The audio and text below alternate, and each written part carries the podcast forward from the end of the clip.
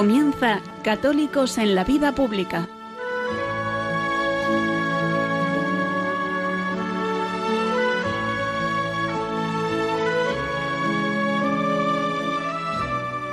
Un espacio dirigido en Radio María por Luis Zayas.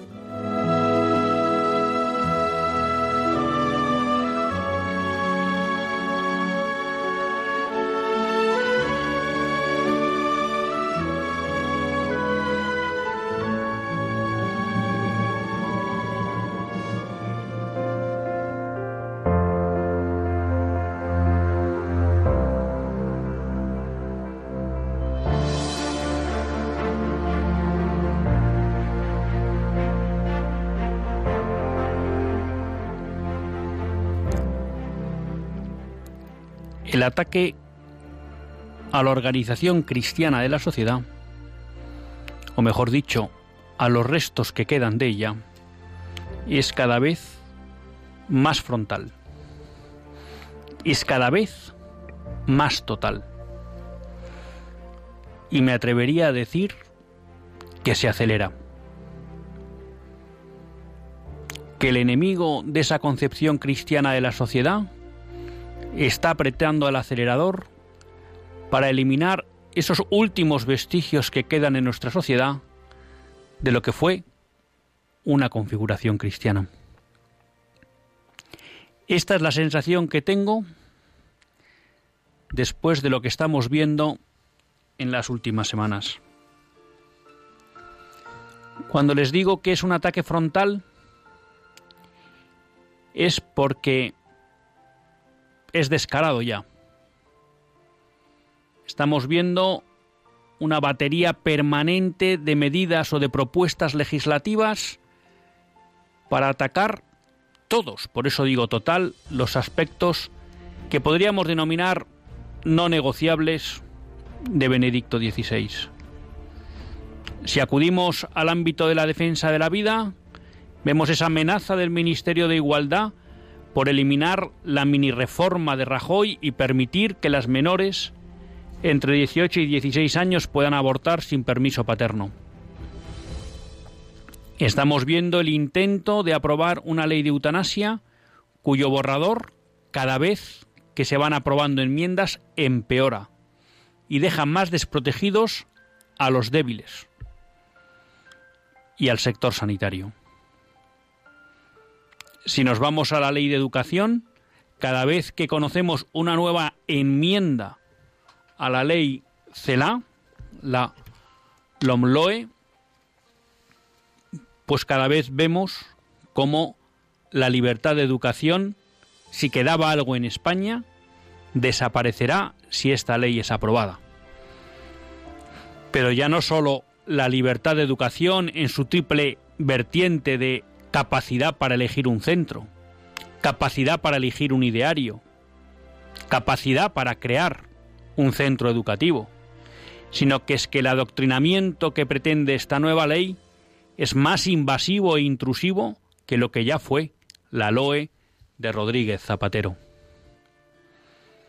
Y para que no quede nada sin tocar, la nueva ley puede permitir, o de hecho va a permitir, que un español no pueda exigir que su hijo estudie en español en cualquier punto de España.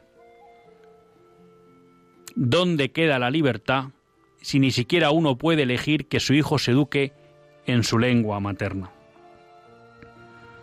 Pero vayamos al ámbito del bien común.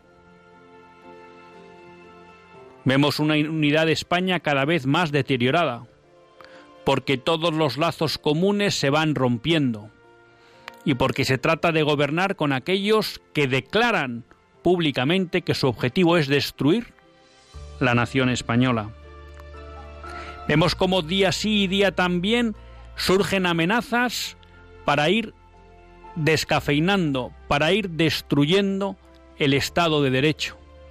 Y queridos amigos, cuando no hay Estado de Derecho, lo que hay es selva, la ley del más fuerte. Estamos viendo también anuncios que amenazan la libertad de expresión con esta supuesta comisión de la verdad que parece que nuestro gobierno quiere constituir para controlar lo que ellos llaman la propagación de fake news, noticias falsas, pero que todos sabemos que puede ser un instrumento perfectamente utilizable para acallar a las voces disidentes. Y estamos viendo también, a lo largo de toda la geografía española, cómo la libertad de culto es permanentemente conculcada y cómo la excusa de la lucha contra la pandemia sirve para que se impongan restricciones irracionales e injustificadas desde un punto de vista sanitario a la apertura de templos y celebraciones litúrgicas.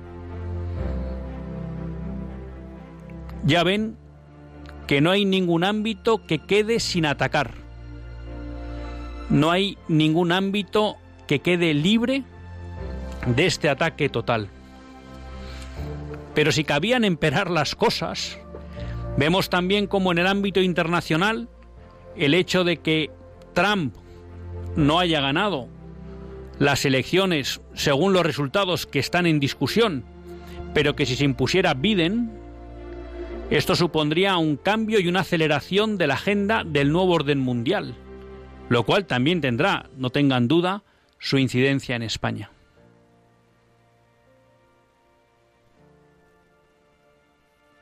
Hay quien pensará, ya está el pesimista de Luis Zayas, pero ya saben que cuando hablamos de pesimistas y optimistas, a mí me gusta recordar siempre lo que nos enseña la señorita Prim en esa obra de Natalia. Y es que la cuestión de los vigías no es si están despiertos o dormidos, perdón, no es si los vigías son optimistas o pesimistas, sino si están dormidos o despiertos. Y creo que lo que les estoy contando es un fiel reflejo de la realidad de lo que está pasando en España a nivel nacional e internacional. Por tanto, no es una cuestión de optimismo o pesimismo. Es una cuestión de vivir en la realidad o en la ficción.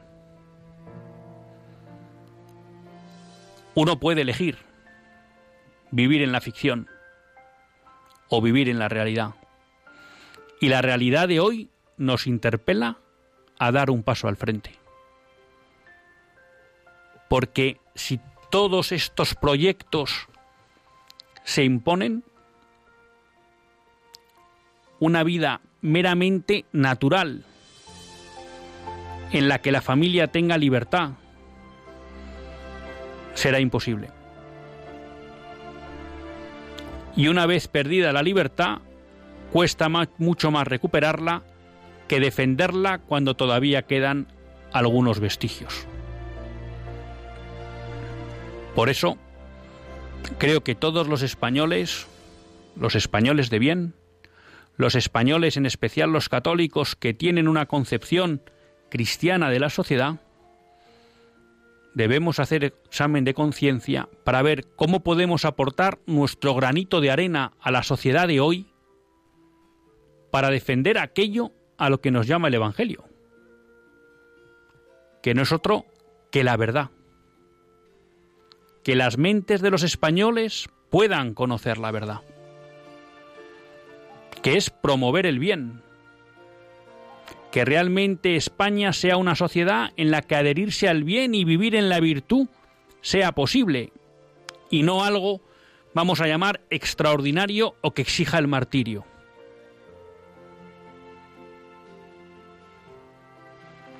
Y finalmente, la belleza.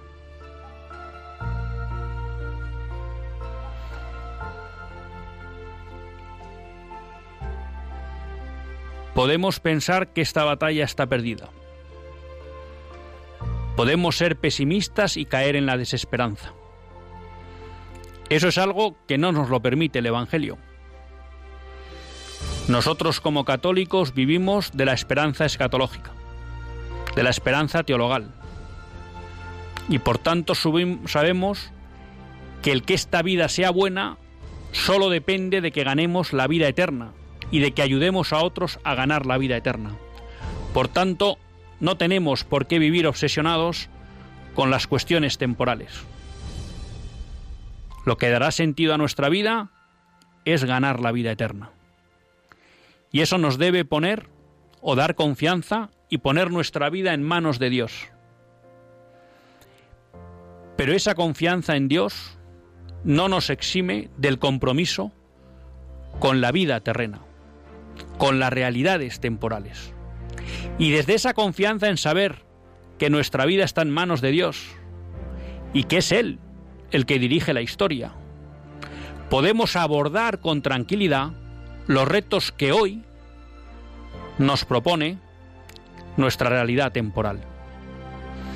Y saber que lo que nos corresponde, desde el discernimiento personal de cada uno, es dar la batalla allí donde el Señor nos ha puesto y aprovechando las cualidades que Él nos ha dado.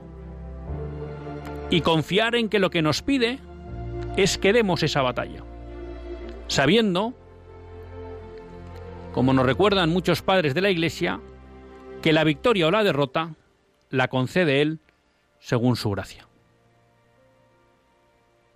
Por tanto, queridos amigos, no son momentos de desesperanza, no son momentos de pesimismo, no son momentos de inacción,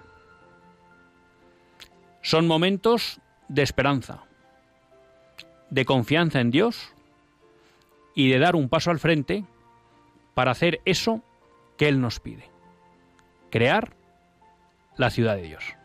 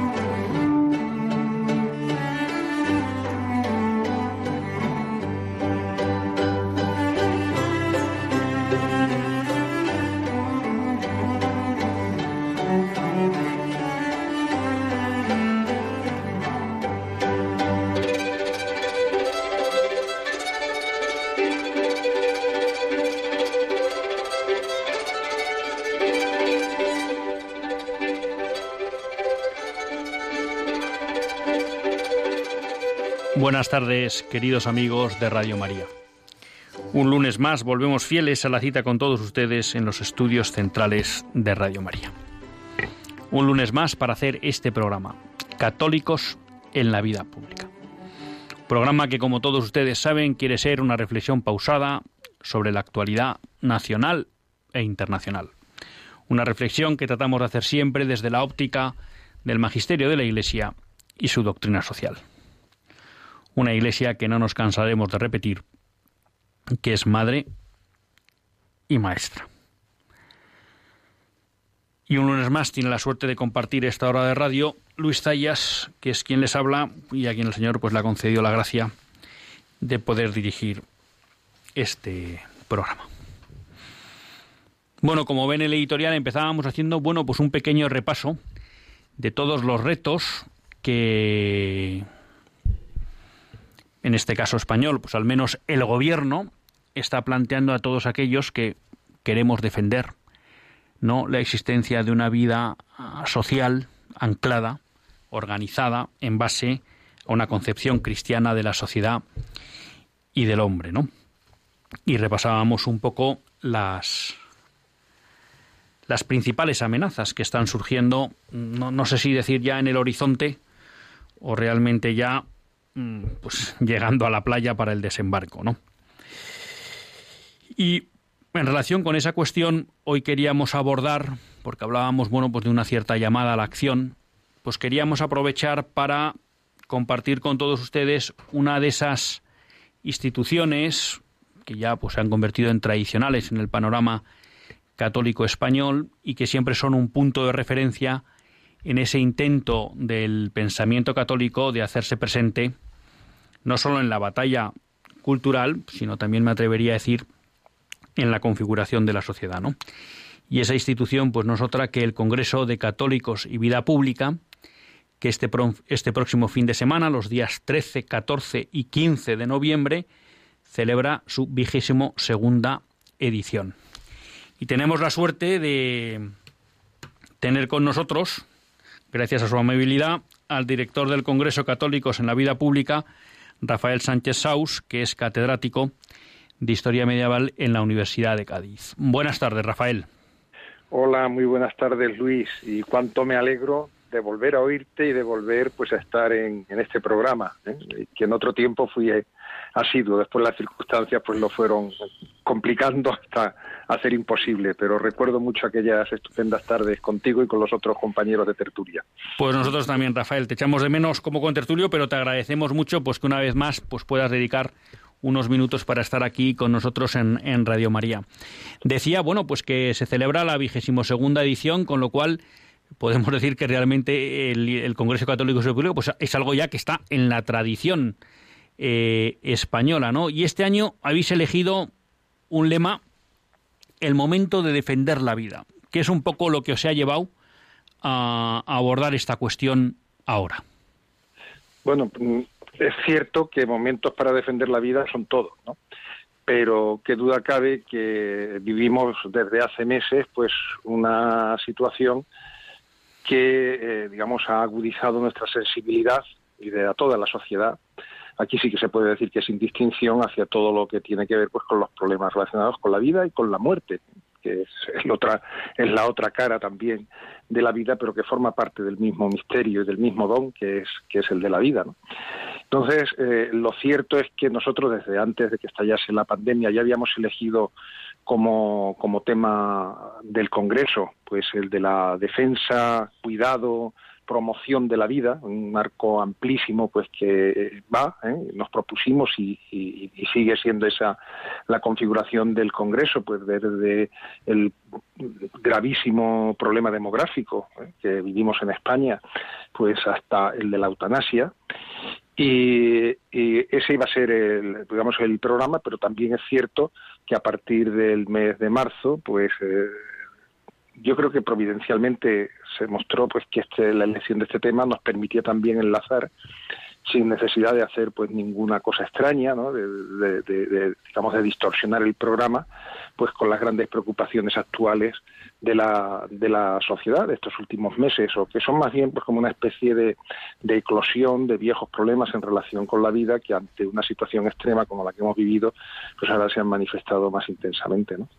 Entonces sí, es, verdad que, que tiene que ver con este momento preciso, pero también es verdad que vamos también a cuestiones más permanentes, más de fondo, ¿no? más de raíz.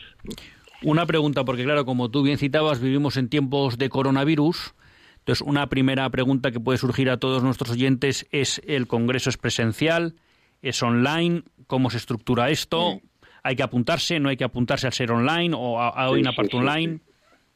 Bueno, pues eh, eh, el Congreso, que iba a ser en los primeros momentos, como lo concebimos, un Congreso presencial, como los 21 congresos anteriores, y, donde tiene tan, ha tenido siempre tanto peso pues eh, la, la, relación entre los congresistas, la vida que se generaba en la vida interna del Congreso, pues esto lo hemos tenido que ir cambiando. Primero pensamos en un Congreso semipresencial y ya pues a partir de eh, la vuelta del verano, pues ya tuvimos que darnos cuenta que no había forma, que tenemos que hacer un congreso exclusivamente online.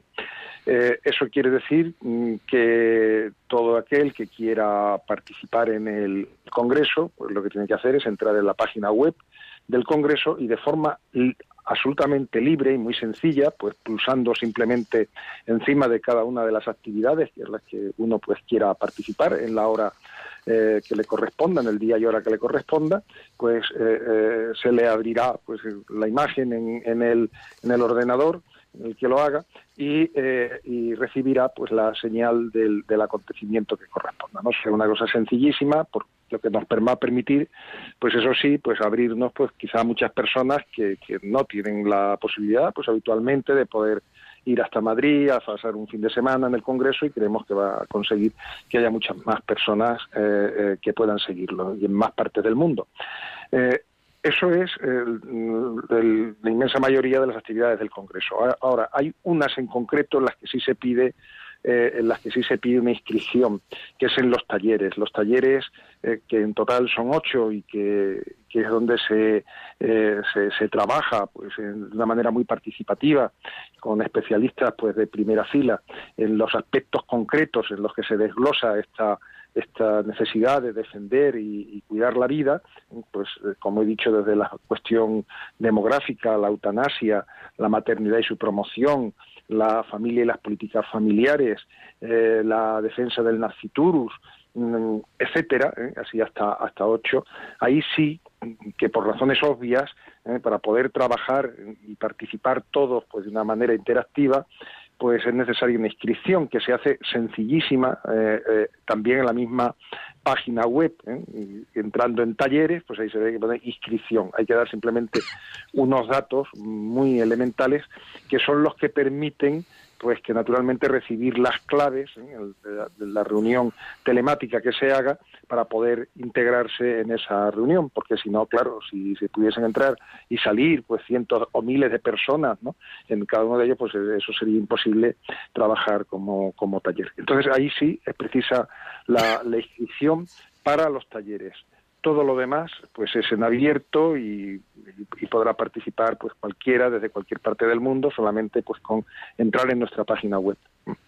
Eh, ¿Cómo habéis estructurado el, el Congreso. Veo que empieza el viernes a las cuatro y media por la tarde y que de alguna manera finaliza el domingo a la hora de comer. ¿Qué se va a encontrar? Vamos a ir, si quieres, primero a las sesiones un poco plenarias, por llamarlas así, ¿no? Muy bien. Bueno, pues eh, efectivamente, la, la, lo primero, lo que, el Congreso, pues digamos que la estructura fundamental es una alternancia entre sesiones plenarias abiertas a todo el mundo y que constan pues fundamentalmente de una serie de conferencias o mesas mm, redondas y después estos talleres que también ocupan una parte importante del programa tanto en el viernes como en el sábado. Pero el sábado, pues el punto quizá álgido es eh, la conferencia de inauguración del Congreso, que será a las 5 de la tarde, que ha sido encomendada al presidente del Colegio Oficial de Médicos de Madrid, el recién elegido doctor Martínez Sellés, que ha sido pues un, no sé, una noticia en estas últimas semanas pues por su brillantísima campaña y su triunfo en la conquista de esta presidencia, pues con un programa eh, pues muy atento pues a estas circunstancias que estamos viviendo y especialmente en lo que a nosotros nos interesa el posicionamiento suyo personal de su junta directiva y a partir de ese momento del Colegio Oficial de Médicos de Madrid contra la reciente o contra el proyecto de ley de eutanasia. ¿eh? Entonces su su conferencia se llama Eutanasia, un análisis a la luz de la ciencia y la antropología. Y creo que va a ser pues interesantísimo oír al doctor Martínez Selles, que es un especialista en estas cuestiones, ¿eh? pues, y además, pues desde la relevancia que tiene ahora su posición, pues hablar de este, de este asunto. ¿no? Eh, esa tarde, después de la conferencia y a partir de las seis y media, pues comienza la primera sesión de talleres, que es los planteamientos generales. Yo, como, como ya eh, estamos hablando de talleres, eh, pues entonces sí quiero eh, hacer alguna referencia, si me lo permites, pues a algunos de los que son los coordinadores de estos talleres, pues para que se vea verdaderamente pues la categoría, podemos decir, pues de, del trabajo que se pueda realizar en estos talleres y el interés grande, ¿no? Pues para las personas que eh, de una forma u otra pues eh, están pues abocadas por muy diversos motivos a, tener relación con estos ámbitos ¿no? el primero es el abismo demográfico español así se llama el taller y su coordinador es Alejandro Macarrón. Alejandro Macarrón es el director de la Fundación Renacimiento Demográfico y quizá pues es la voz más autorizada que existe ahora mismo en España, porque fue el primero que de verdad dio la voz de alarma en relación con el declive demográfico español y a lo que esto abocaba en unas cuantas décadas de manera pues casi casi ya eh, a la vista no el segundo de los mm, talleres es la defensa del naciturus y en este caso los coordinadores coordinadoras son Alicia Latorre y Esperanza González que son la presidenta y la vicepresidenta de la Federación Española de Asociaciones Provida. El tercero es la maternidad y su promoción y ha sido encomendado a Maya Azcona, que es la directora general de Red Madre. La cuarta, el cuarto de los talleres, la familia y las políticas familiares, y su coordinadora es Carmen Fernández de la Cigonia, que es la directora del Instituto de Estudios de la Familia de la Universidad CEU San Pablo. El quinto taller es específico sobre la eutanasia y los cuidados paliativos y el coordinador es Ángel Hernández Gil, que es el presidente de la Comisión de Deontología y Ética Médica de Andalucía, de los colegios médicos de Andalucía, y que va a contar con otros dos grandes especialistas que le auxiliarán en la coordinación, dos catedráticos de medicina, eh, Joaquín Fernández Creuet y María Castellano Arroyo. El sexto de los talleres es la defensa de la vida en los medios de comunicación. Es un taller que yo creo que es muy interesante porque una de las grandes cuestiones, por lo menos para mí, de los grandes misterios es por qué todas estas causas que son tan positivas y con un enfoque pues verdaderamente eh, tan eh, bueno para la sociedad como lo plantea la Iglesia y como lo planteamos los católicos, porque tiene continuamente la reticencia cuando no la versión de los medios de comunicación. Es una cuestión para mí sorprendente. Pues hay un taller que se dedica específicamente a estudiar esto, la defensa de la vida en los medios de comunicación. Y ha sido encomendado a Gabriel Galdón, que es catedrático de periodismo en la Universidad de San Pablo, y a Elena Cebrián, que es profesora en la misma facultad y colaboradora de Gabriel Galdón. El séptimo de los talleres mm, Mm, atiende a la perspectiva histórica. Es decir, cómo, esto no son novedades en la vida de la Iglesia, es verdad que hay una ofensiva general en el mundo en todos estos temas, pues que nos va naturalizando y que va haciendo perder también, como muy bien señalabas tú en tu introducción, pues va haciendo perder la esencia de lo que fue la cristiandad, una sociedad inspirada en principios católicos. Pero mm, ¿desde cuándo se ocupa la Iglesia de estos asuntos y, y de qué forma lo ha hecho? ¿no? Pues este taller que se llama Cuidar la vida y amparar al débil, al débil en la Iglesia, una perspectiva histórica, pues es Alejandro Rodríguez de la Peña, el coordinador del taller, que es un profesor eh, de historia medieval en la Universidad de San Pablo, pero que es capaz, tiene una perspectiva, pues digamos, general, no solamente vinculada a los siglos medievales sobre estos asuntos. Y finalmente hay un taller dedicado a los jóvenes, a la, defensa de la vida y los jóvenes, encomendado a Javier Segura, que es el delegado de enseñanza de la diócesis de Getafe y un gran especialista en el trabajo pastoral juvenil que eh, está reservado, este sí, pues para los jóvenes que forman parte del, del, eh, del Congreso joven, joven, o juvenil del Congreso. ¿no? Bueno, mm, esta es la perspectiva que comienza el mismo viernes a las seis de la tarde, aunque después, eh, por la mañana del sábado, a partir de las doce de la mañana, pues sigue con una segunda sesión también muy intensa, algo más larga incluso que la de la tarde del, del, del viernes. ¿no? Cuando hablamos de primera, perdona, de primera y segunda sesión, ¿los talleres tienen dos sesiones o los talleres se distribuyen en función de un día o de otro?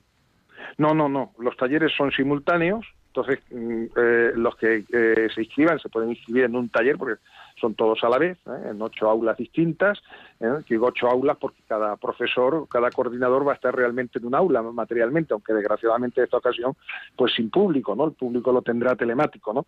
Pero son simultáneos. Entonces hay una primera sesión general de los ocho talleres el viernes por la tarde a partir de las seis y media y después el sábado por la mañana a partir de las doce, pues es la, la segunda de las sesiones. Antes de esa hora, antes de las doce, lo que tenemos es la segunda de las conferencias plenarias, es decir, a la que puede entrar cualquiera, pues simplemente pulsando en la página web. Esta eh, eh, está dedicada al problema demográfico y se llama eh, la conferencia Panorama y previsiones demográficas en la España de hoy. Y su el conferenciante es Joaquín Leguina, conocidísimo pues eh, eh, político pues ya en las tareas políticas retirado pero que lo que quizá no sabe tanta gente es que es un gran especialista en temas demográficos y es el director del observatorio demográfico del, CEU ¿eh? Y entonces esa será la, segunda conferencia del Congreso y primera del sábado. Por la tarde, eh, a partir de las cuatro, tenemos una sesión plenaria de los talleres eh, que se convierte en una mesa redonda en la que participan todos los coordinadores de los talleres y donde lo que nos presentan son las conclusiones de las dos jornadas de trabajo celebradas. De manera que con esas conclusiones de cada uno de los talleres, de los ocho talleres, pues el Congreso elabora el manifiesto del Congreso, que es eh, el gran resultado final del Congreso y que se lee públicamente en la clausura ya el domingo. Pero entre las cuatro y las seis de la tarde hay una eh, mesa redonda en la que estarán los representantes, los coordinadores de, de cada taller, pues para hablar de cómo ha ido su taller, plantearnos sus conclusiones y también pues dialogar entre ellos. Y ya a las seis y media de la tarde, pues eh, nos encontramos con la tercera de las conferencias que, eh, plenarias del Congreso que ha sido encomendada a Gador Joya, la muy conocida pues eh, luchadora provida el movimiento Provida, pues una de las personas pues más implicadas desde hace ya décadas ¿no? en, la lucha provida en España, con una conferencia que es la defensa del derecho a la vida, un compromiso de todos, en el que eh, se tratará de hacer pues una reflexión sobre el momento actual del movimiento Provida en España y sus perspectivas ¿eh? y sus perspectivas. Eh, a partir de las siete y media tendremos el, el, acto cultural. El acto cultural que es un momento, pues se supone, pues, cierta relajación ya, después de un día de intenso trabajo. Este año, también de manera telemática, pues va a, tener un significado muy especial. Eh, la Asociación Católica de Propagandistas y el CEU lleva un año entero pues desarrollando una gran campaña, a la medida de sus posibilidades, eh, eh, contra la eutanasia y en favor pues de la vida, incluso en, digamos en sus momentos y en las personas y aspectos que en principio pues nos pueden parecer pues menos favorecidos. Eh, esto ha dado pie a una campaña, la campaña que se llama o proyecto Vividores, ¿eh? Eh, que ha sido encomendada a Jaume Vives.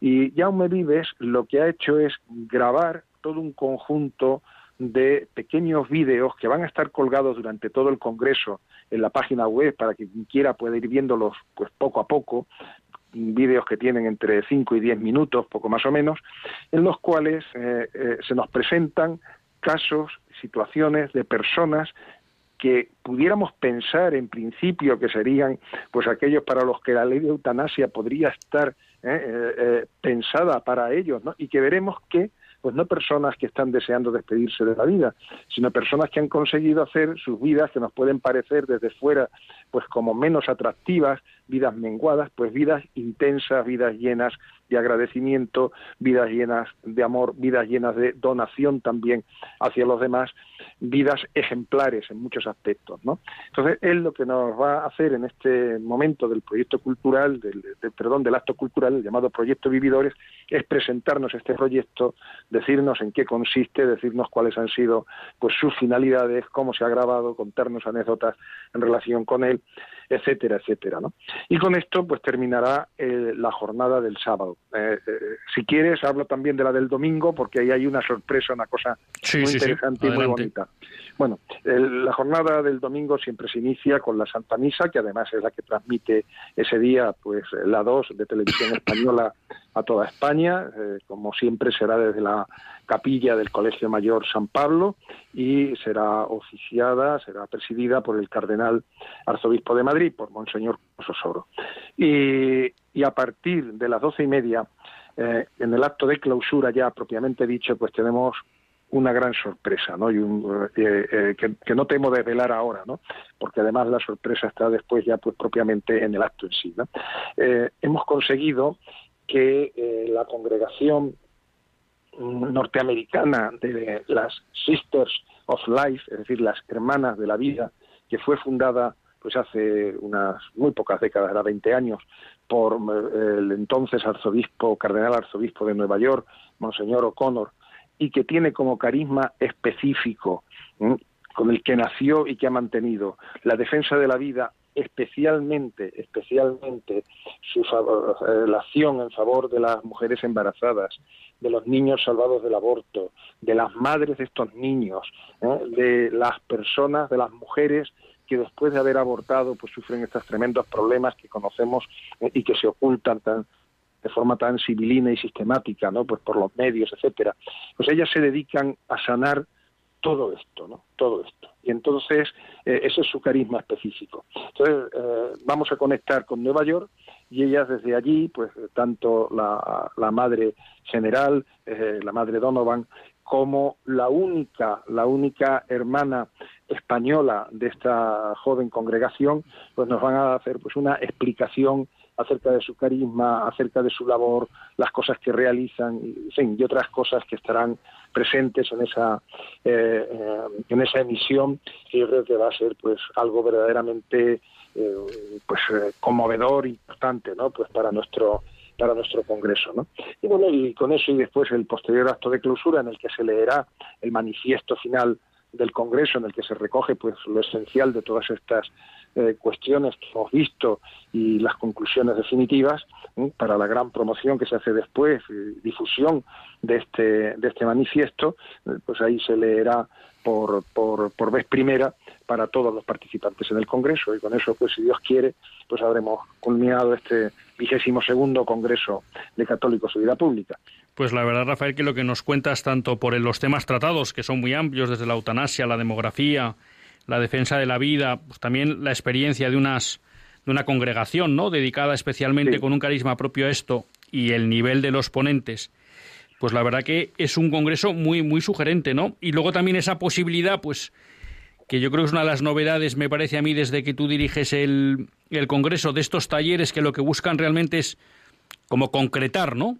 Mm, lo que podrían ser los grandes debates de, las sesiones plenarias, pero concretarlas como en, llamadas a la acción o, algo parecido, pues realmente es un congreso que, que parece muy interesante y al que yo creo que merece la pena asistir. ¿Qué más podemos decir a todos nuestros oyentes para que se animen? Además, que este año incluso, pues el coronavirus tiene sus problemáticas, pero este año tiene la ventaja de que permite prácticamente, bueno, no, prácticamente sin prácticamente asistir sin moverse de casa. Estemos donde estemos.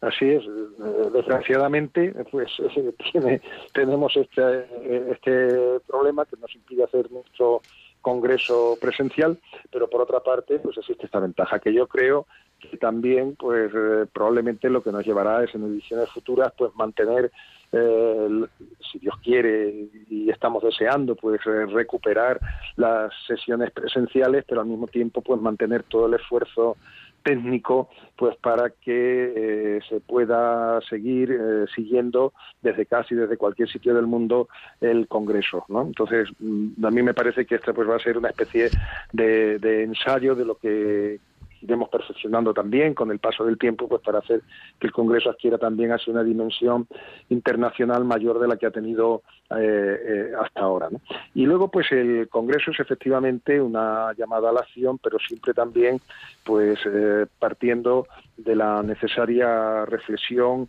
y del encuentro ¿no? y, del, y del diálogo. La acción, pues desde luego, viene después, porque un congreso es también es un acontecimiento que lo que hacemos es abrirle puertas al espíritu. Es decir, eh, no nos olvidemos que, que el Congreso al final pues para que sea un congreso de católicos, pues no lo hacemos solo los que estamos allí ni los que están en su casa y tal, ¿no? Sino permitimos que el Espíritu Santo se haga presente de la forma que a él le parezca oportuna, pues primero en las actividades, después en los desarrollos que estas actividades puedan tener en el futuro y en los frutos, eh, pues, eh, pues no habremos hecho nada. Así que esto hay que acompañarlo pues también con, con vida espiritual, con oración, y, a mí sí me consta que muchas personas pues ya lo están haciendo desde las fechas mm, ya previas y desde mucho antes, pues para conseguir que el Congreso cumpla sus fines en totalidad, tanto, podríamos decir, naturales como sobrenaturales.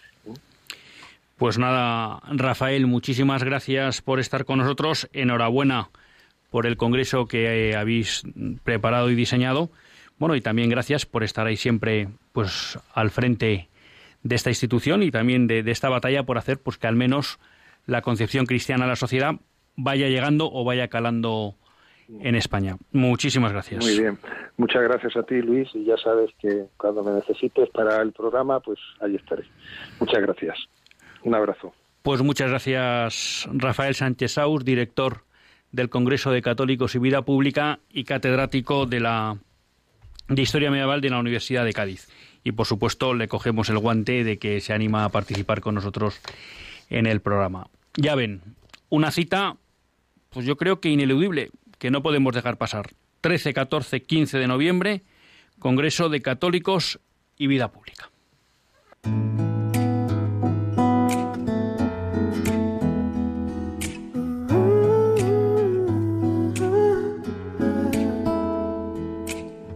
Why are we looking on our sisters and brothers? Isn't love all that we got? Mm-hmm. Don't we know everyone's got a father and mother? The day we know we're all the same together, we can make that change. Look around, there are too many of us crying, and not enough love to go round. Oh, what waste! Another day, another good one dying. But I know that the world will change the day we know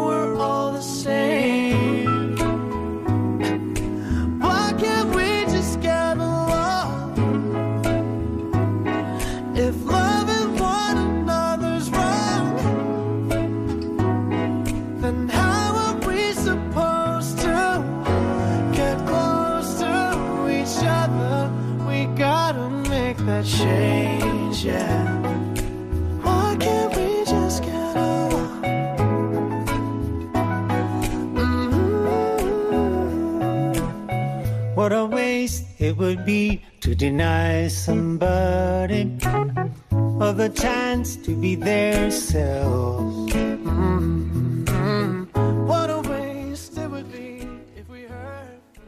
Pues cuando son las 8 y 44 en la península 7 y 44 minutos en las queridas y desconocidas Islas Canarias, continuamos en Católicos en la Vida Pública. Les habla Luis Zayas.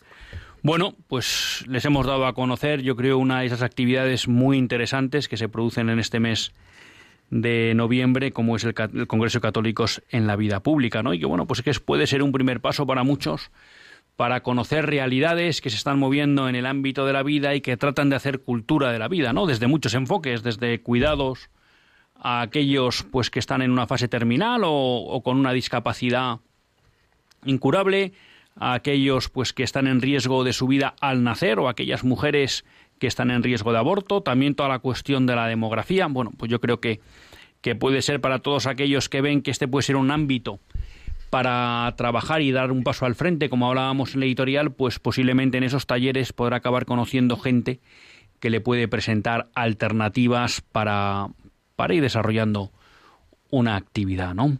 Bueno, para ser fiel con todos ustedes, eh, vamos a recordar el teléfono al que pueden llamar, que no es otro que el 91 005 9419 91 005 9419, por si quieren, bueno, pues comentar algo a raíz del Congreso o en relación con otras cuestiones, ¿no?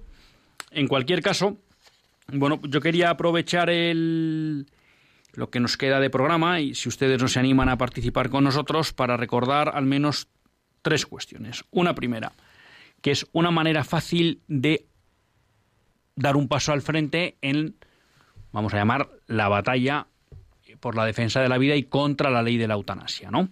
Y es pues que como ya hemos comentado en este programa, porque hemos tenido con nosotros a Daniel Fernández de Cristianos en Democracia y que son los que han lanzado la plataforma Stop Eutanasia, ahí tienen un manifiesto Stop Eutanasia que lo pueden encontrar en la dirección de internet stopeutanasia.eu, ¿no? Y se pueden adherir al mismo. Hubo una campaña de recogidas de firmas para personas que estaban a favor de que se legalizara la eutanasia, bueno, pues seamos capaces de demostrar que hay más gente en España que le preocupa que se pueda abrir o se pueda abrir la legalización de la eutanasia con el riesgo que supone para la vida de muchos débiles ¿eh? y también pues para poder desarrollar éticamente su labor eh, multitud de, sanitarios. Por tanto, stopeutanasia.eu.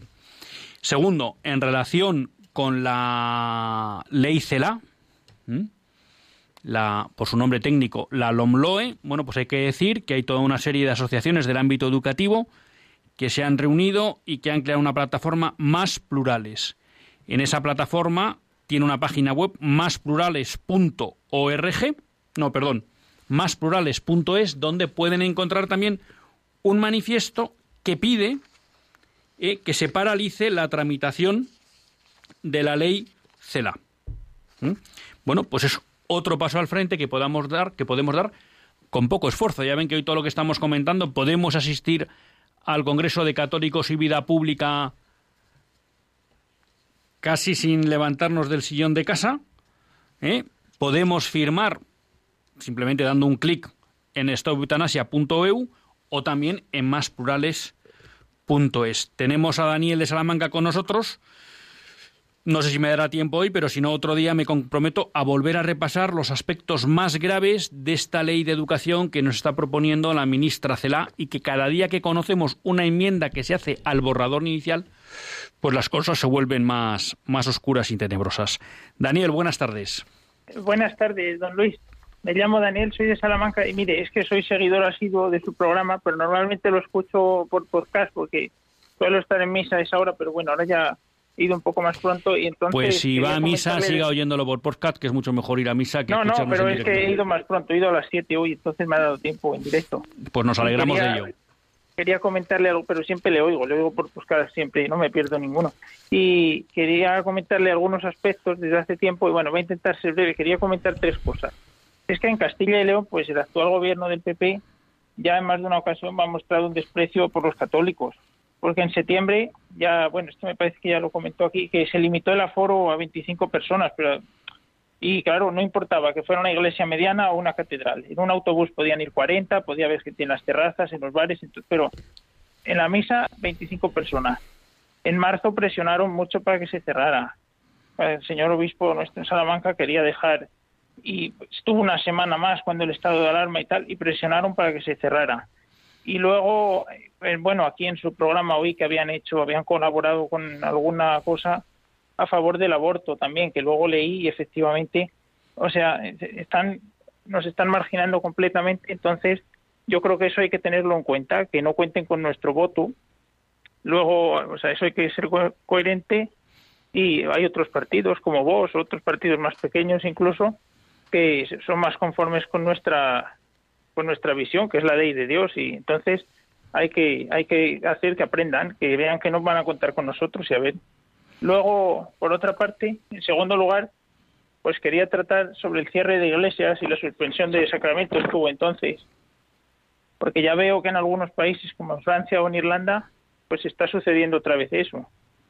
Y entonces a mí me parece inaceptable, por mucho que lo diga la ley civil. Y una ley injusta debe desobedecerse. Yo creo que eso fue un error que, se cometió, incluso aquí no lo obligaba el estado de alarma. Pero hoy día ya tenemos más previsión de todo eso.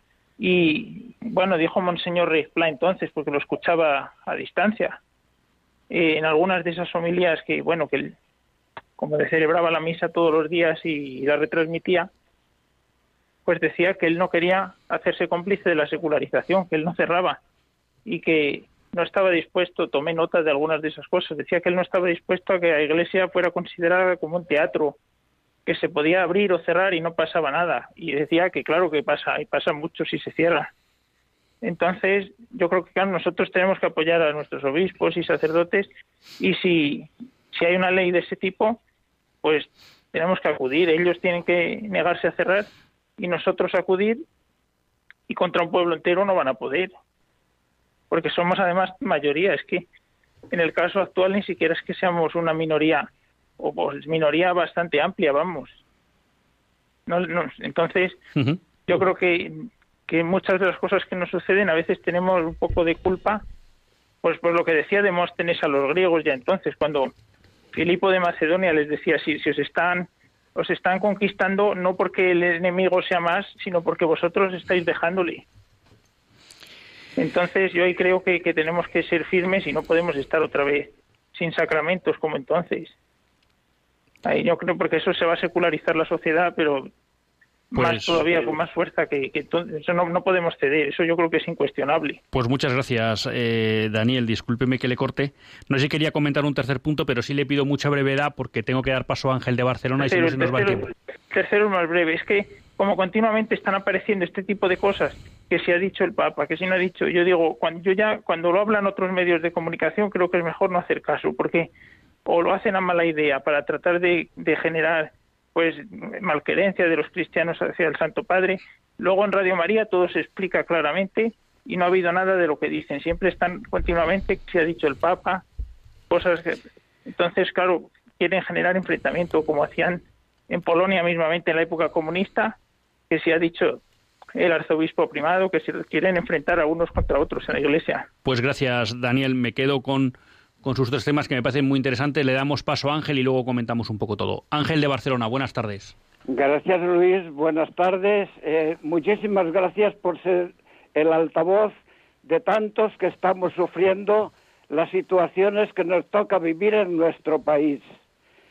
Eh, como usted, eh, yo desde que le descubrí, le sigo cada día. Ahora mismo vengo corriendo de misa para llegar y poder eh, escucharle un rato.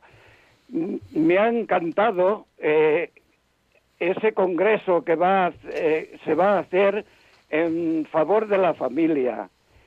Entre las leyes que estamos viviendo en nuestro país, cómo le hemos dado la vuelta a las cosas.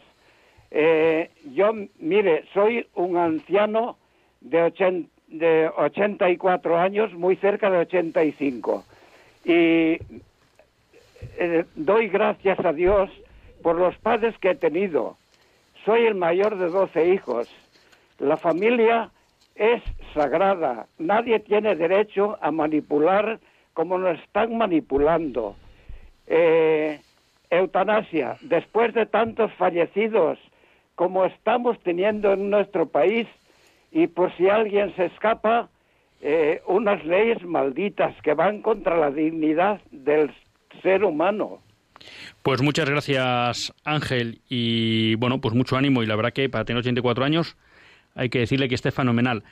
Eh, le recuerdo porque dice que le gusta ese congreso. Bueno, pues basta con ir a www.congreso.ceu.es y ahí se puede apuntar para los talleres o simplemente pinchar, si usted no maneja mucho internet, que algún hijo o nieto se lo organice y este fin de semana puede escuchar todas las todas las ponencias.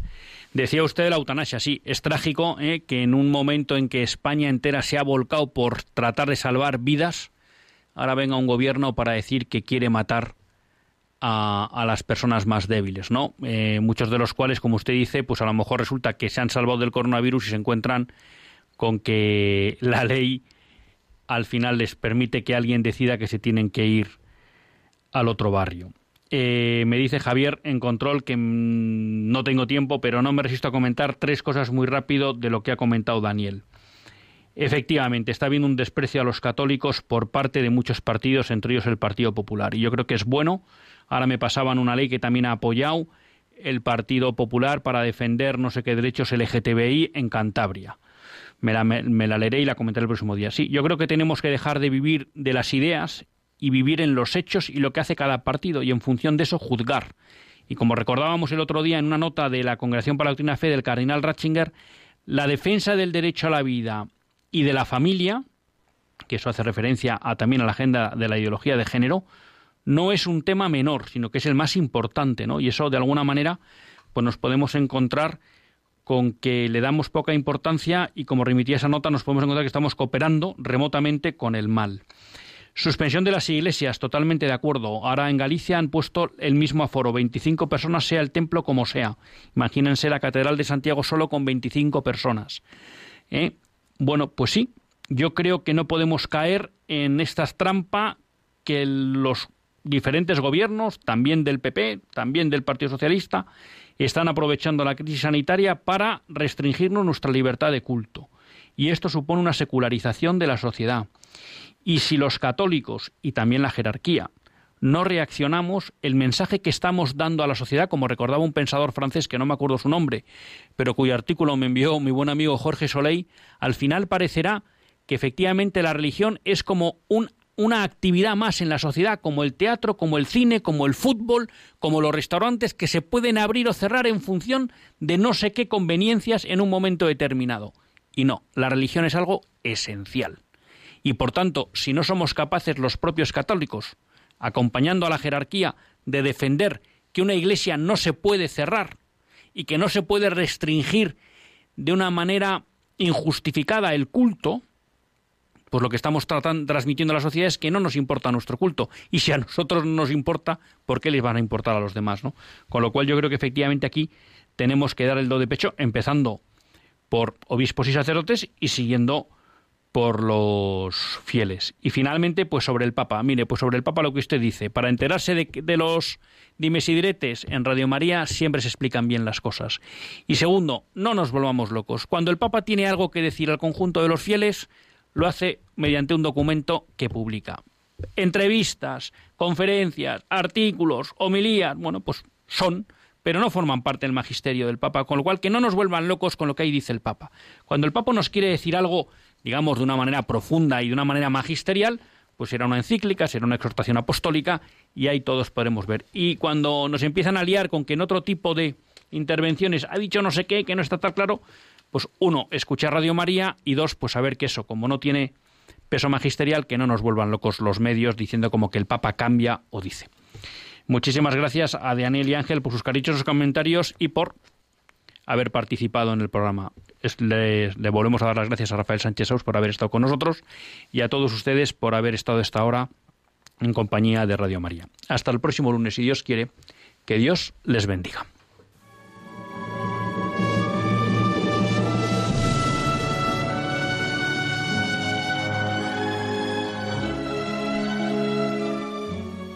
Así concluye Católicos en la Vida Pública un programa que dirige Luis Zayas.